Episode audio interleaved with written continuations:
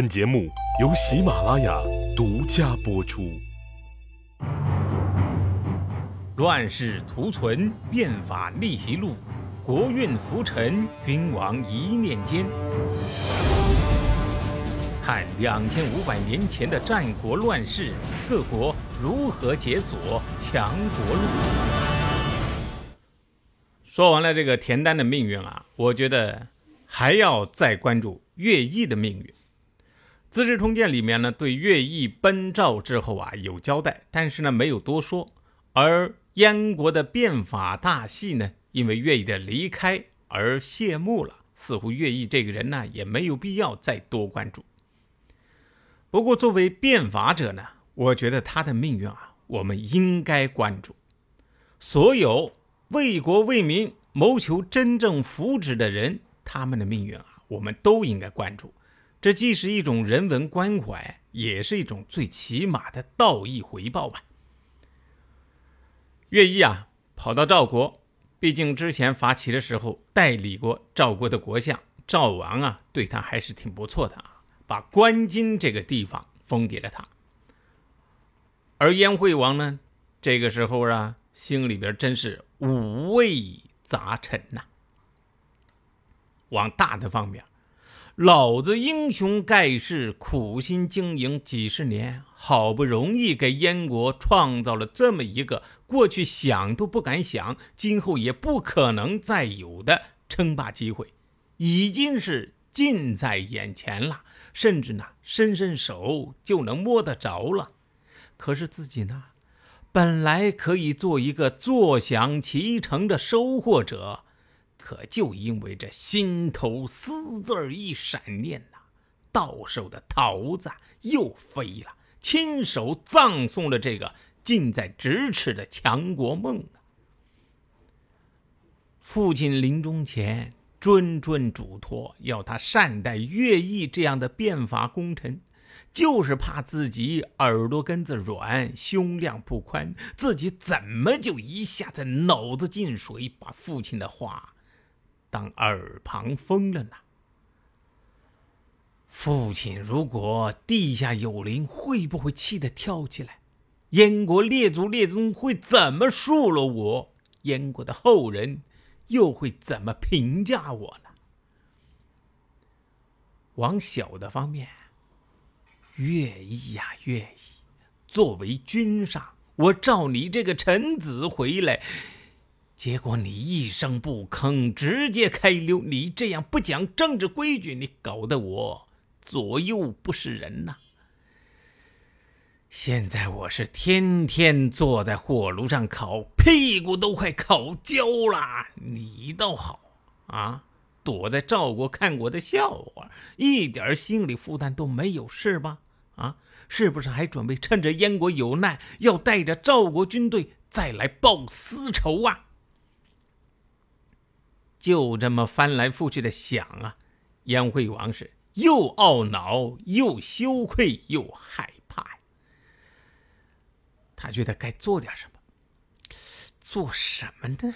最近这个什么甩锅呀、什么接锅呀、什么背锅侠呀，这些词儿比较热啊。从燕惠王这个角度来说呀，中断燕国霸业这口大锅，他燕惠王可背不起呀。这口现在扣在自己身上的锅必须要甩掉啊！而最理想的接锅人呢，当然就是乐毅了。于是啊，他派人给乐毅传话。这传话的大意就是啊，岳将军，您为燕国报仇，大破齐国，这是惊天之功的。我怎么敢哪怕是一天忘了您的功劳呢？先王去世之后啊。一些小人误导我，我才派齐杰去替代您。其实呀，我也没有其他意思，就是考虑到将军您呐，长时间出远门在外，跟家人分居啊，家庭会出现问题的，对吧？所以才召你回来。可是将军您呢，你想的有点多啊！啊，就因为之前跟我有点小小的不愉快。就抛弃燕国而投奔了赵国，哎，你想呀，咱俩都不是小孩子，那点小过节算个什么呀？我怎么可能放在心里边呢？啊，您呐，为自己打算，你这样跑掉倒也不过分。可是您这样做，你怎么对得起先王的知遇之恩呢？很明显呐，颜惠王的这段话呀，甩锅甩的是，嗯，过于直白了啊，一点没有自己的深刻反思与总结。那你这锅甩的就太缺乏技术含量了啊！当然，这也是一切统治者的通病啊。一旦自己决策失误，哎，那都是别人的错，是小人耽误了我，是你误会了我，我也是为你好啊，都是这样的说辞。反正啊，就是自己没错，而且呀，最后还竖起。愧对先王这面政治正确的大旗，显然啊是想让乐毅既受到这个道德良心的煎熬，又要受到政治舆论的谴责啊。这样的套路啊，为后世失败的政客所常用。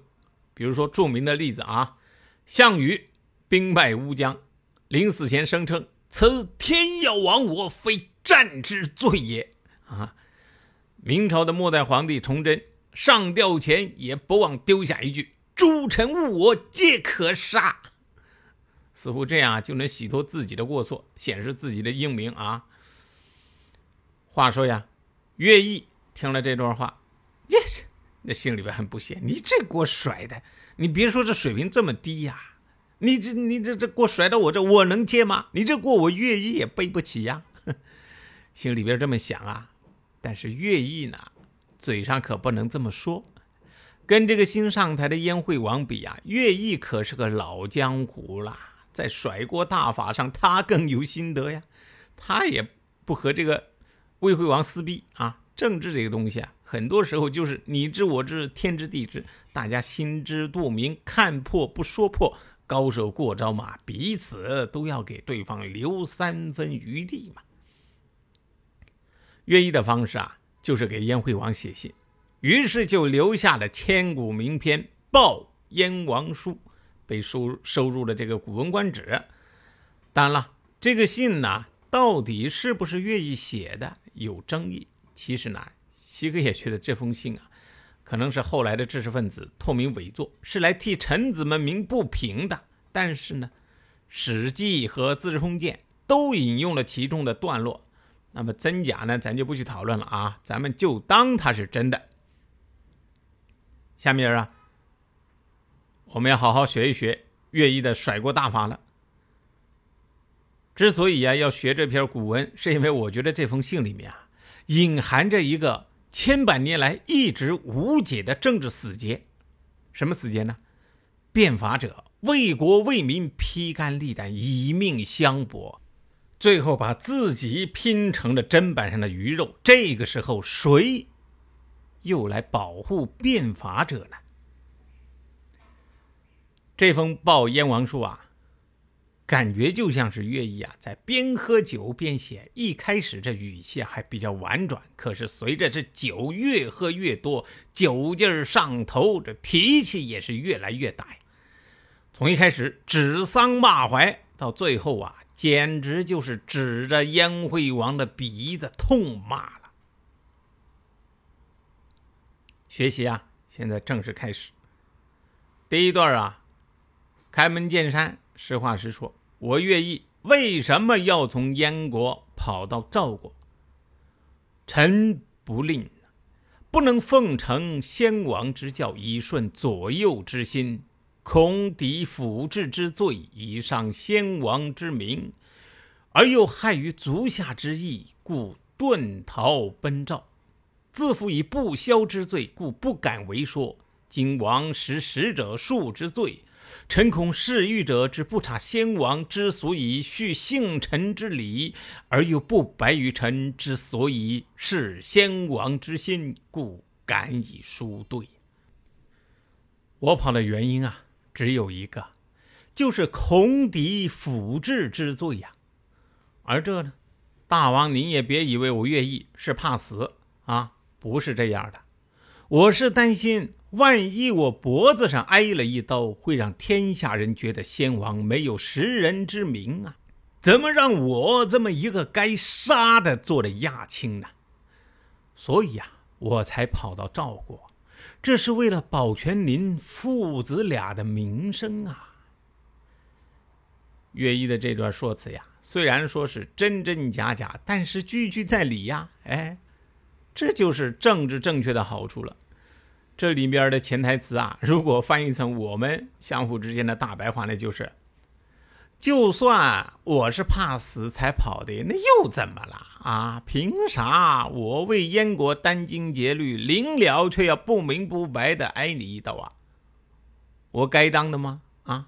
我没有对不起你燕国呀，是你燕国对不起我，我呀不欠你的，所以呢，你别拿什么先王来压我，恰恰是你违背了先王的教诲，所以呀，你没资格这么说我。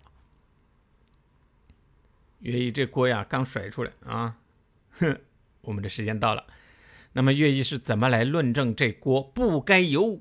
我来背，而应该是由燕惠王你来背这个命题的呢？请听下回分解。谁按下了礼崩乐坏的启动键？哪些小弟逆袭成带头大哥？哪些大哥被带进了坑？又有多少君王魂断强国路？西哥从《资治通鉴》《战国策》《史记》中筛出战国大事件，为您剖析国运密码，轻松理清战国乱史。